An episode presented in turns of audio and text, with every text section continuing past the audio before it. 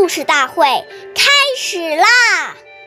每晚十点，关注《中华少儿故事大会》，一起成为更好的讲述人。岁月易流逝，故事永流传，弘扬中华瑰宝。我是中华少儿故事大会讲述人梁新月。今天我给大家讲的故事是《故事大会》第十集。习书记到群众观。今天为大家讲的故事是习仲勋爷爷的小故事。一九三七年，关于分委驻狗驿马家堡。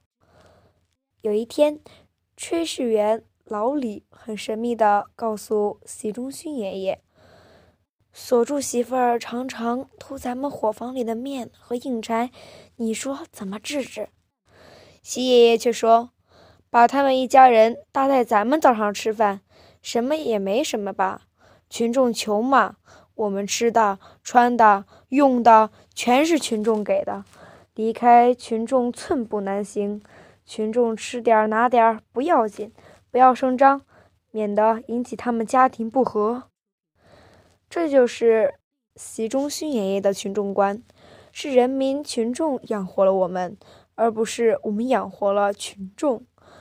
不久，这话被锁住家的人知道了，他们十分感激地说：“习书记真是宽宏大量，以后再也不偷拿机关造上的东西了。”感谢大家的收听，关注中华少儿故事大会，一起成为更好的讲述人。